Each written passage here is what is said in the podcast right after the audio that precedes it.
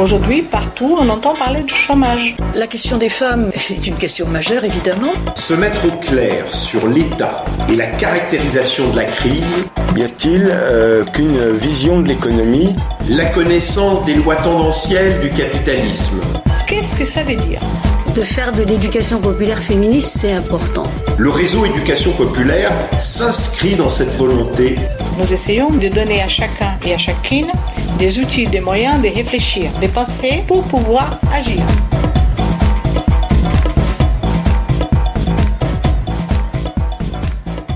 Qu'est-ce que c'est CAP 2022 par rapport à la fonction publique et par rapport au service public? Ce qu'il faut comprendre, ce qu'est ce qu'est CAP 2022. C'est des choses qui sont malheureusement mal connues de la population. Et pourtant, les décisions qui seront prises sur CAP 2022 seront prises en mai 2018. Lettre de cadrage, septembre 2017. Pseudo-consultation des agents euh, fonctionnaires euh, par euh, le ministre Darmanin, et puis, il devait nous proposer des mesures au mois d'avril, c'est reporté Alors ce qu'il faut bien comprendre, c'est que d'abord nous avons eu un bloc de services publics qui avait été créé en 1945 suite au programme du Conseil national de la résistance. C'est, je dirais, le point haut des services publics dans notre pays. Donc je rappelle la situation. Le Conseil national de la résistance a deux fonctions. La première, mener la résistance aux côtés des Alliés pour bouter hors de France euh, l'Allemagne nazie. Et deuxièmement, préparer, je dirais, la politique qui sera menée à la libération. Bon, le Conseil national de la résistance se crée à la fin mai 1943, c'est-à-dire trois mois, trois quatre mois après la victoire des Russes euh, à Stalingrad. Et donc, il y a double front. C'est-à-dire, les Allemands n'arrivent pas à vaincre la Russie, donc il y a double front. C'est-à-dire, la Russie commence à avancer, enfin l'Union soviétique à l'époque, avancer vers l'ouest, et on sait qu'il va y avoir le débarquement anglo-américain, et donc l'Allemagne est prise en tenaille. Et donc, le 15 mars 1944, il y a le programme du Conseil national de la résistance, avec un bloc de services publics très important. 600 000 personnes sont, sont impactées, c'est-à-dire que les, les, services publics touchent à cette époque 600 000 personnes, des fonctionnaires et des, et des non-fonctionnaires avec régimes spéciaux. Et puis, il y a eu, sans rentrer trop dans le détail, toute une série de petites remises en cause, je dirais, de cette politique de service public qui a été mise en place par le Conseil national de la résistance et je dirais la, la politique euh, néolibérale depuis que le néolibéral depuis que le néolibéralisme existe, c'est-à-dire euh, fin des années 70, début des années 80, eh bien, la politique néolibérale, c'est la remise en cause complète de, tout ce de tous les conquis sociaux de 1945. Kessler dit très clairement qu'il faut déconstruire tout ce qui a été conquis entre 1945 et 1952. Alors on ne va pas euh, faire toute l'histoire et, et, faire tous ces reculs. Vous savez par exemple que EDF, par exemple, n'est plus le service public qu'il était, euh, Gaz de France n'est plus le service public qu'il était, etc., etc., etc. La Poste n'est plus le service public qu'il était, et même la SNCF n'est plus le service public qu'il était. Je rappelle que, par exemple, ces, ces organisations ont des centaines et des centaines de filiales, dont des filiales privées. Et c'est d'ailleurs euh, symptomatique, c'est-à-dire par exemple la SNCF a des filiales qui euh, font marcher des bus pour concurrencer le train. Vous voyez le, dans quel système on est. Alors, ce qu'il faut bien comprendre, c'est ce qu'est le néolibéralisme. C'est-à-dire que le néolibéralisme, ce ne sont pas des gens qui sont méchants. Ce sont des gens qui sont obligés de faire ce qu'ils font. C'est-à-dire, et là, bon, je ne vais pas non plus rentrer dans le détail, euh, mais la crise économique, c'est une crise économique qui est liée au fait que les taux de profit dans l'économie réelle à l'intérieur du capitalisme sont des taux de profit très bas. Et que comme le but de l'oligarchie capitaliste, c'est d'avoir des taux de profit élevés, donc ils ont fait la mondialisation néolibérale et donc ils font la spéculation financière internationale qui leur permet d'avoir des taux de profit plus élevés que s'ils investissaient dans euh, l'économie réelle. Et qu'aujourd'hui, ce qui est un frein à la croissance et à l'évolution, c'est en fait le capitalisme lui-même, le mode de production. Mais en attendant, c'est lui qui est là. Et que donc, ils ont tout essayé. À partir du moment où l'innovation technologique n'est pas capable d'augmenter les taux de profit, comme ça a été fait par exemple quand il y a eu l'électricité, quand il y a eu la machine à vapeur, quand il y a eu l'avion, quand il y a eu le train, etc., ça a permis aux capitalistes de dégager des taux de profit élevés. C'est plus le cas aujourd'hui. Et les grandes fortunes, ce sont des grandes fortunes qui sont gagnées par la spéculation financière internationale. Mais il faut l'alimenter, euh, c'est-à-dire qu'il faut investir dans la spéculation financière internationale. Et là, eh bien, il y a plus, ils ont plusieurs moyens. Soit ils intensifient le travail des travailleurs. Par exemple, si nous sommes une usine qui fabrique les chaises sur lesquelles vous êtes, vous êtes assis, et que vous faisiez, par exemple, je, je, dis un chiffre au hasard, 6 chaises par heure, eh bien le patron peut vous dire maintenant c'est pas 6 qu'il faut faire, c'est 8, c'est 9, c'est 10. Donc c'est l'intensification du travail. Seulement ça a des limites. Ça a des limites parce qu'il y a des maladies professionnelles qui arrivent, euh, il y a y compris des, je dirais, euh, toute une série de choses, y compris des suicides, hein, qu'on a connu dans un certain nombre. L'autre possibilité, c'est les guerres. La guerre est un moyen d'augmenter les taux de profit. Simplement, il est possible aujourd'hui de faire des guerres, sauf dans les pays développés. Voilà, parce que le niveau des désarmements est très élevé et que s'il y en a un qui veut détruire Moscou, l'autre détruit New York. Hein, voilà, vous voyez le. Et alors, la question aujourd'hui, alors, autre moyen, c'est de machiniser, c'est de mettre des robots, c'est de remplacer des personnes par des robots. Mais ça aussi, c'est limité. Et une fois qu'on a tout essayé, tout ça, il reste plus qu'une seule méthode. C'est faire baisser le salaire. C'est-à-dire faire baisser la masse des salaires. Pas votre salaire personnellement, la masse des salaires. Quand vous prenez des fonctionnaires, vous les remplacez par des CDI. Quand vous prenez des CDI, vous les remplacez par des CDD. Quand vous prenez des CDD, vous les remplacez par des précaires. La conséquence, c'est que vous baissez la masse des salaires. Et c'est ça qui est à l'œuvre. J'en arrive donc à Cap 2022. Nous, nous en sommes arrivés que maintenant, pour faire ça, il faut tailler dans le dur. Enfin, je parle pour l'oligarchie capitaliste. Et c'est pour ça qu'ils ont lancé Cap 2022. Alors Cap 2022, c'est un dispositif qui permet de faire globalement deux choses, mais avec sept pistes, sept axes. On va les prendre un par un tout à l'heure. Premièrement, privatiser toute une série de services publics. Deuxièmement, supprimer 120, 120 000 postes de fonctionnaires. J'ai pas dit supprimer 120 000 fonctionnaires.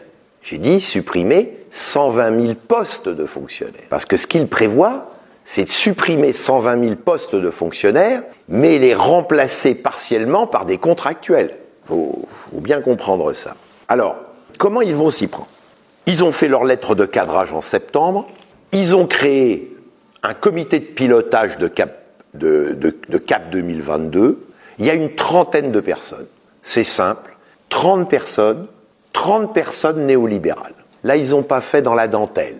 Ils n'ont pas tenté ce que faisaient leurs prédécesseurs, c'est faire des comités où on mettait quand même des gens qui n'étaient pas d'accord, etc. Bon, là, c'est fini. Là, c'est du, on est dans le dur. Donc 30 personnes gagnées au niveau libéralisme et qui donc, dans ce comité de pilotage, il n'y aura aucune contestation. C'est pour ça que ça permet d'aller vite. Alors, comment ils vont faire? Ils ont sept axes qu'ils vont mettre en action et dont on aura les, mesures dans un mois. Donc les mesures dans un mois, je ne les connais pas. Ce que je connais, c'est les axes.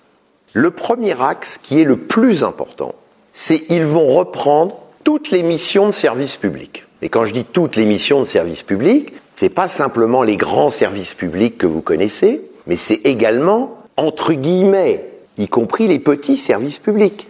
Vous voyez, une crèche de 60 berceaux, euh, municipale ou départementale, c'est un service public. Vous voyez, c'est pas, il n'y a pas que EDF, SNCF, euh, euh, voilà. Alors ils vont décortiquer toutes les missions et ils vont diviser ces missions en trois. Premièrement, il y a des missions qu'ils vont supprimer, des missions de service public qu'ils vont supprimer purement et simplement, laissant dans ce cas-là le secteur privé seul dans ce secteur. Deuxièmement, ils vont dire telle mission qui est faite par telle administration ou tel service sera plutôt faite par un autre service. Et troisième type de mission, eh bien, ce sera les missions qui sont faites par les structures qu'il faudra privatiser. Et il y aura donc une loi de privatisation des services publics, mais voyez, services publics au sens large du terme, pas simplement les, les gros services publics nationaux. D'accord? Voilà. Il est évident que c'est la chose principale. Hein, c'est la chose principale par laquelle ils vont privatiser ce qui est, service public. Certaines, probablement, ils vont déléguer dans un premier temps au mouvement associatif. Et petit à petit, ce sera des entreprises privées à but lucratif qui prendront le, le dessus. En fait, ils, ils, vont prendre le même système que ils ont pris pour l'école. Euh, il n'y a pas très longtemps, ils ont décidé pour l'école que tout ce qui était périscolaire, ils le sortaient de l'école. Enfin, qu'ils le sortaient de l'école, non, ça pouvait se faire dans les locaux de l'école. Mais c'était plus les enseignants qui faisaient et on sous-traitait ça à des associations plus ou moins compétentes, mais dont 40% faisaient payer leurs prestations. C'est-à-dire que ce qu'on appelle le périscolaire aujourd'hui, on est passé donc de l'éducation gratuite à, à l'éducation qui aujourd'hui entre 40 et 50% du secteur périscolaire est payant pour les familles. Ben, ils vont faire à peu près la même chose là dans, dans toute une série de, de, secteurs passer par le mouvement associatif et quand il y aura suffisamment de scandales dans le mouvement associatif, eh bien, ils privatiseront de façon générale. La deuxième chose, le deuxième axe de CAP 2022, c'est la suppression de 120 000 postes de fonctionnaires. Donc 120 000 postes de fonctionnaires euh, d'ici 2022. Ils ont prévu que sur les 120 000 postes de fonctionnaires qu'ils vont supprimer, il y en aurait 50 000 dans la fonction publique d'État et 70 000 dans la fonction publique territoriale. Ils touchent pas trop la fonction publique euh, hospitalière parce que là ils sont déjà euh, à une limite qu'ils peuvent difficilement dépasser. Donc ce qu'ils touchent, c'est principalement la fonction publique territoriale, c'est-à-dire euh, là beaucoup de services publics, hein, mais des services publics locaux, disons. Et puis 50 000 sur la fonction publique d'État. Et donc, bien évidemment, il euh, y a des, des, secteurs qui, il y a des salariés, euh, des fonctionnaires qui se sont dans le collimateur, hein. notamment tout ce qui relève un peu de la direction générale, je dirais, des finances publiques. Tout ce qui contrôle toute la partie des services publics, qui est en fait contrôle les grandes entreprises, contrôle l'oligarchie, contrôle tout ça, on va diminuer ce contrôle. On va faire bien sûr la chasse aux fraudeurs à la sécurité sociale chez les assurés sociaux, mais tout ce qui est contrôle des délits en col blanc, euh, là on va sans doute diminuer, ce qui fait qu'il y a une forte mobilisation de ces personnels. Alors comment ils vont diminuer 120 000 Alors ils vont diminuer 120 000 postes de fonctionnaires. Ça veut dire plus d'embauche de fonctionnaires. Probablement un programme qui n'est pas connu, mais de départ volontaire, qui a déjà eu lieu. Ils vont essayer de faire partir des, faire des départs volontaires, notamment des, fonctionnaires les plus âgés, ceux qui sont pas loin de la retraite, etc., etc. Voilà. Et donc, ils espèrent, avec le non-remplacement de tous ceux qui partent à la retraite, avec le plan de départ volontaire, et là, bien sûr, ça dépend qu'est-ce qu'ils qu'est-ce qu'ils vont proposer dans ces plans de départ volontaire. Hein. Parce qu'il peut y avoir plus ou moins de monde qui peut être intéressé parce qu'il y a une telle dégradation dans un certain nombre de services que si euh, ce qui est proposé euh, peut paraître alléchant, bon, il y en a, il y en a qui vont, qui vont prendre la chose. Mais en tout cas, il va y avoir 120 000 postes qui devront disparaître d'ici 2022. 120 000 postes de fonctionnaires qui disparaissent avec la possibilité d'embauche de contractuels ou de vacataires. C'est-à-dire, vous aurez d'anciens services publics, eh bien, qui pourront être réalisés par des vacataires ou des contractuels de droit privé, avec, en général, parce qu'on a l'expérience, une formation moindre. Je rappelle par exemple que pour les crèches, une assistance maternelle, elle a cinq jours de formation. C'est tout.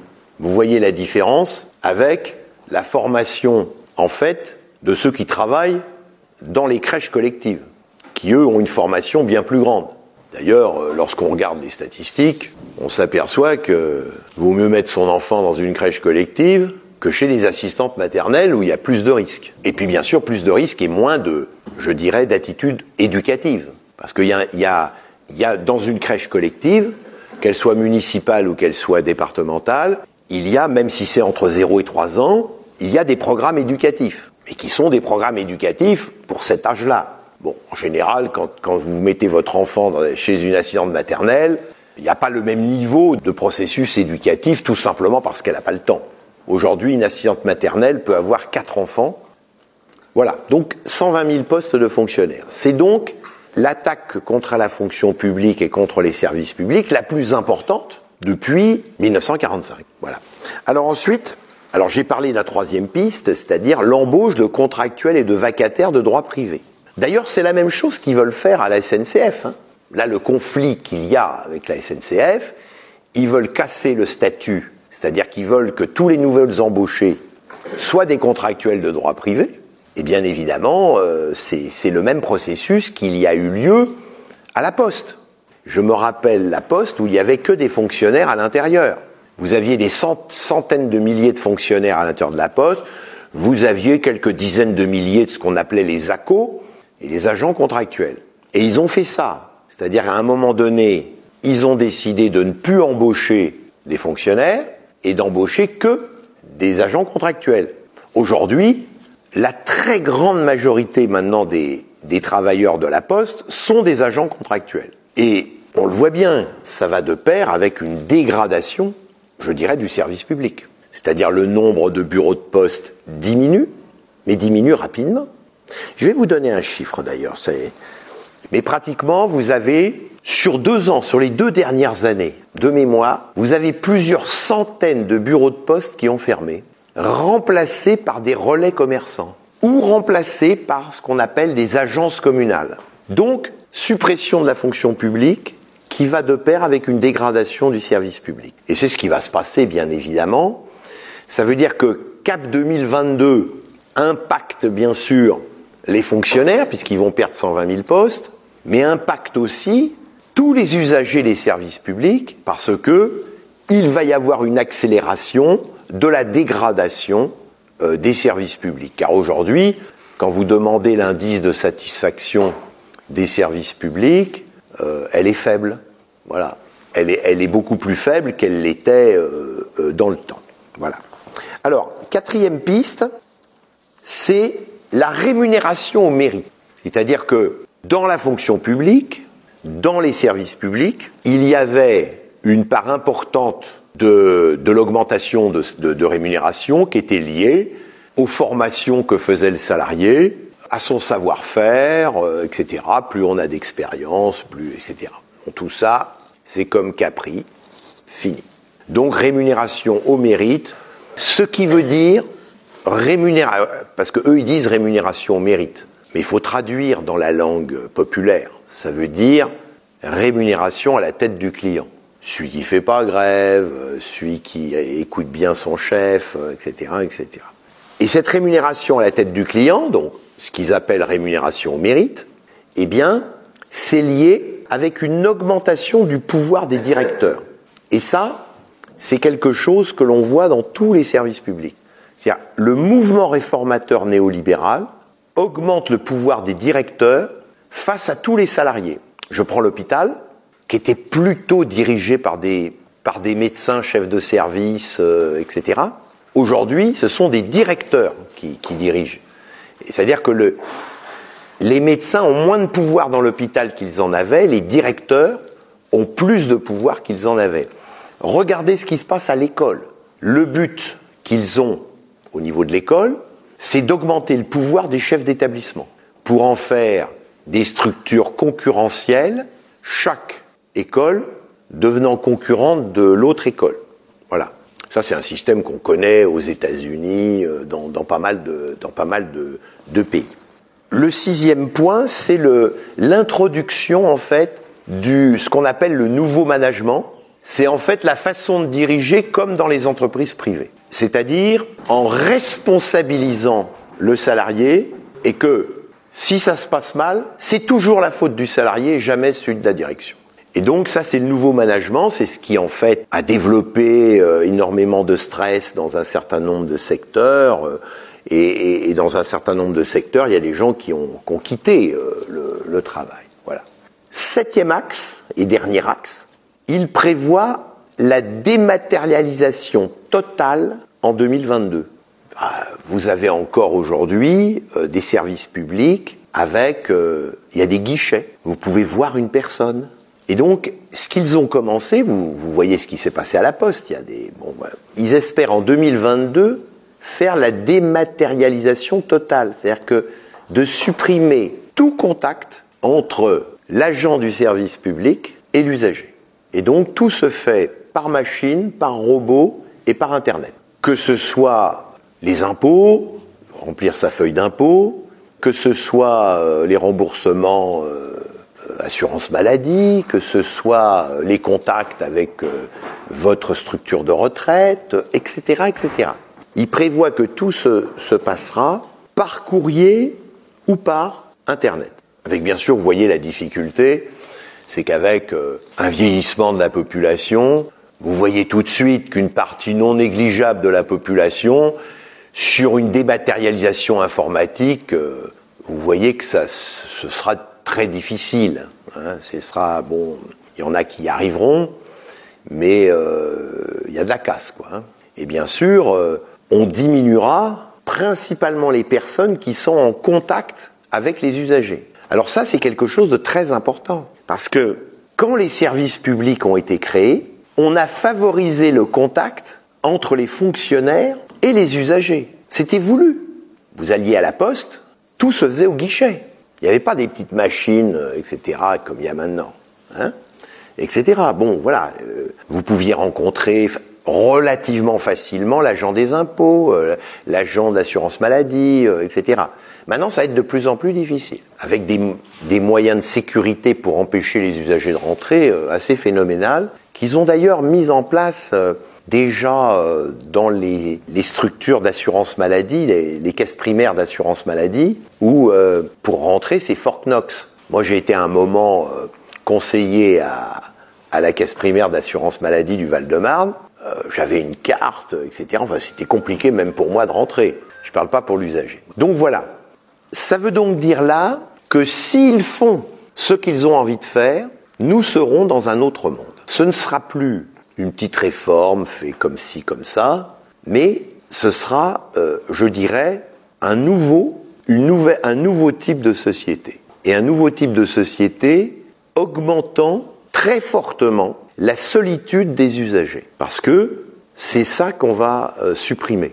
C'est-à-dire tous ceux qui sont en contact. On va garder ceux qui font du travail obligatoire et qu'on ne peut pas robotiser, mais tous ceux qui sont en contact avec la population, ça va être de plus en plus difficile. Et donc, lorsque vous voudrez avoir contact, eh ben, plus vous avancerez dans le temps, et plus ce sera difficile. Il faudra, euh, je dirais, euh, des semaines, voire des mois pour avoir un éventuel rendez-vous, vu que le nombre de personnes euh, euh, va diminuer. Donc je vous laisse imaginer ce qui se passe avec l'ensemble des services publics. Et pensez aussi à tous les services publics locaux, car vous en rendez, enfin si vous en rendez compte, hein, que mairie ou, une communauté de communes, ça a toute une série de, services. Et donc ça, ça, va impacter, ça va impacter, je dirais, euh, y compris les communes.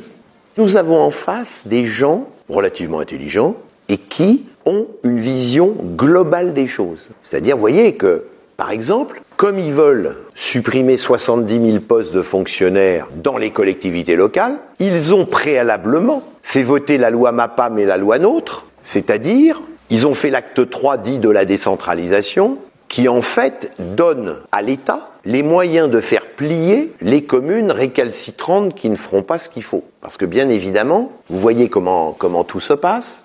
Vous avez entendu qu'on supprime la taxe d'habitation pour 80% des personnes. Mais vous savez, je vais être méchant. Vous savez, quand, quand, quand, quand le sage montre la lune, l'imbécile regarde le doigt et ne regarde pas la lune. Pourquoi il supprime la taxe d'habitation? Pas pour faire plaisir aux, usagers. Il supprime la taxe d'habitation pour enlever des moyens de financement autonomes aux élus. Et ce sera remplacé, bien évidemment, par une dotation. Et qui aura la dotation? Ceux qui feront ce que l'État souhaite. Voyez? Vous savez, il n'y a pas besoin toujours de diriger une structure pour la diriger. Si on dirige les financements à cette structure, ça suffit. Vous avez donc un, je dirais, une oligarchie capitaliste qui est, qui est en train de construire un autre type de société. C'est pas simplement une petite libéralisation qui est faite comme ça. Non, c'est un autre type de société. Les relations entre les gens vont changer. Les rapports que vous avez avec vos collectivités locales vont changer obligatoirement. Voilà. Et donc, dans un cadre comme celui-là, ce sera un peu ma, conclusion, c'est que il n'y a que la lutte qui est possible. Dans la période précédente, par exemple, les collectivités locales avaient des marges d'autonomie. Donc, il y avait une différence entre des municipalités de gauche et des municipalités de droite. Vous voyez, par exemple, je vais prendre un seul exemple, le département du Val-de-Marne. C'est le seul département qui a 70 crèches départementales. Et c'est le, le seul département qui a autant de crèches départementales. Pourquoi ça a été fait? Parce qu'il y avait une marge de manœuvre que le président du, conseil départemental a utilisé en disant je vais mettre un peu plus d'argent ici que là, etc., etc. Tout cela ne sera plus possible dans le nouveau monde. C'est-à-dire qu'ils vont diminuer la marge de manœuvre des collectivités territoriales et que il sera de moins en moins possible de différencier des gestions commune par commune en fonction de la volonté politique des dirigeants. C'est pour cela que on est dos au mur. On est dos au mur devant la, la, la, la tentative de, de, suppression du conseil départemental des, des, de, la, de la petite couronne, euh, devant CAP 2022. Nous avons comme seule possibilité la lutte et d'essayer d'empêcher ça, de bloquer ça. Si on n'y arrive pas, eh bien, les conséquences que je vous ai données viendront. C'est-à-dire, les marges de manœuvre diminueront, y compris lorsqu'il y a des équipes dirigeantes dans les collectivités locales qui ont envie de faire plus de social que d'autres. Donc c'est pour ça que c'est très important de populariser cela et d'essayer d'enlever les illusions que certains peuvent avoir en disant euh, si nous gardons telle collectivité, euh, on pourra toujours faire des choses. Non, on ne pourra pas. On peut changer. Vous avez vu, par exemple, pour ceux qui connaissent euh, les collectivités locales, ils ont réussi, par exemple, à supprimer tous les EPH, tous les offices publics d'habitation. Les offices HLM municipaux ont été, pour la plupart des communes, vendus soit à une structure HLM départementale, soit à des associations de caractère privé à but lucratif. Donc ce qu'ils ont fait sur les OPH, euh, ils pourront le faire sur les crèches, par exemple, ils pourront le faire sur beaucoup de choses. Donc ça veut dire que la population risque de voir une détérioration des services publics, mais elle le verra que quand, que quand la, la déstructuration viendra. Et là, c'est trop tard. Enfin, c'est jamais trop tard pour lutter, mais quand même. Et là-dessus, il y a une sous-estimation aujourd'hui de l'impact de CAP 2022. Tous les, les, organisations politiques qui contestent ce mouvement réformateur néolibéral devraient faire quelque chose sur CAP 2022 et pas simplement sur le département qu'on risque de perdre, mais sur le département et sur CAP 2022. Je vous remercie de votre attention.